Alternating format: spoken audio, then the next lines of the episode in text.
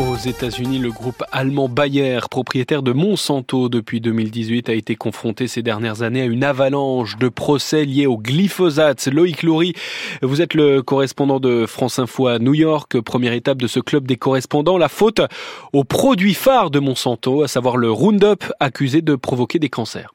Oui, cet herbicide à base de glyphosate est au centre des 160 000 procès intentés jusque-là contre Bayer, et cela depuis 2018. L'entreprise allemande a été forcée de mettre 16 milliards de dollars de côté pour faire face à ce risque judiciaire, et les deux tiers de cette somme ont déjà été dépensés pour solder les comptes de 115 000 de ces procédures. Dernière affaire en date, c'était en octobre en Californie où un jury de San Diego a accordé plus de 330 millions de dollars un géomètre de 57 ans, a diagnostiqué d'un lymphome après avoir utilisé pendant des décennies l'herbicide controversé. Ce verdict très lourd est un échec pour l'entreprise allemande, le troisième revers de suite en un mois devant des tribunaux américains après une série consécutive de neuf succès face à la justice. Mais Bayer ne compte pas pour autant baisser les bras. Le groupe a fait appel, comme dans chacune de ses affaires, longues et coûteuses pour tout le monde.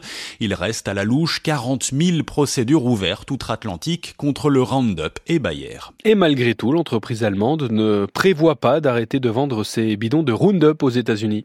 Non, les procès n'y ont presque rien changé jusque-là et le Roundup, premier nom sous lequel le glyphosate a été commercialisé dans les années 70 est toujours dans les rayons. Alors face aux critiques de plus en plus vives, Bayer a bien fait une concession en 2021 en affirmant qu'il ne vendrait bientôt plus ses désherbants à base de glyphosate aux jardiniers non professionnels que l'entreprise accuse par ailleurs d'être à l'origine de la plupart de ses ennuis judiciaires. Le groupe allemand assure régulièrement que ces produits ne sont pas cancérigènes et comptent donc bien continuer à les écouler auprès des fermiers américains. Reste toutefois une résistance locale de la part de nombreuses collectivités aux États-Unis. Interdiction, par exemple, dans le Connecticut d'utiliser des pesticides près des écoles primaires. Quoi qu'il en soit, les produits à base de glyphosate sont de très loin les plus utilisés outre-Atlantique, avec près de 140 000 tonnes pulvérisées chaque année sur les cultures de maïs, de coton ou de soja. Loïc Laurie à New York pour France Info, direction maintenant l'Asie du Sud-Est, là aussi très divisée. Carole Izou, le Vietnam, lui, l'a totalement interdit ce glyphosate. Oui, c'était en 2019. Le Vietnam prenait la décision d'interdire toute importation d'herbicides à base de glyphosate. Les États-Unis, par la voix de leur secrétaire à l'agriculture, avaient alors largement critiqué la décision, prédisant qu'elle aurait un impact dévastateur sur l'agriculture mondiale et qu'elle menaçait la capacité des agriculteurs à nourrir la planète. Derrière ces déclarations, il y avait bien sûr la crainte que d'autres pays de la zone emboîtent le pas au Vietnam et interdisent la substance le marché asiatique du glyphosate est estimé à 4 milliards de dollars par an.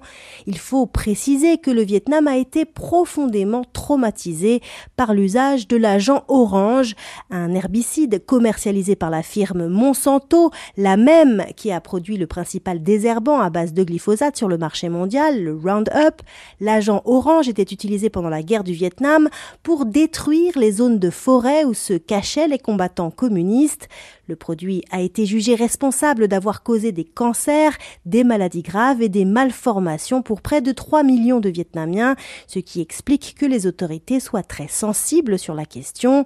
Le pays n'est pas devenu un chantre de l'agriculture bio pour autant, d'autres pesticides chimiques y sont toujours autorisés. Et puis la même année, la Thaïlande a elle aussi failli interdire le glyphosate, puis s'est ravisée à quelques jours seulement de l'entrée en vigueur de l'interdiction. Oui, tout s'est joué à quelques jours près. Les autorités thaïlandaises avaient déjà signé l'interdiction non seulement de l'usage de l'herbicide, mais aussi de l'import de produits agricoles cultivés avec du glyphosate, ce qui aurait considérablement réduit les exports agricoles des États-Unis vers la Thaïlande. Une enquête a mis en évidence des efforts concertés de lobbying entre la firme allemande Bayer, qui a racheté Monsanto en 2018, et les autorités américaines du du commerce pour influencer les autorités thaïlandaises sur la question. D'autres pays de la zone ont changé d'avis. Le Sri Lanka avait interdit le produit dès 2015, mais a fini par l'autoriser de nouveau en 2022, officiellement pour améliorer les rendements de la culture du thé dans le pays. Carole Izou depuis l'Asie du Sud-Est pour France Info et pour Clore, ce club des correspondants.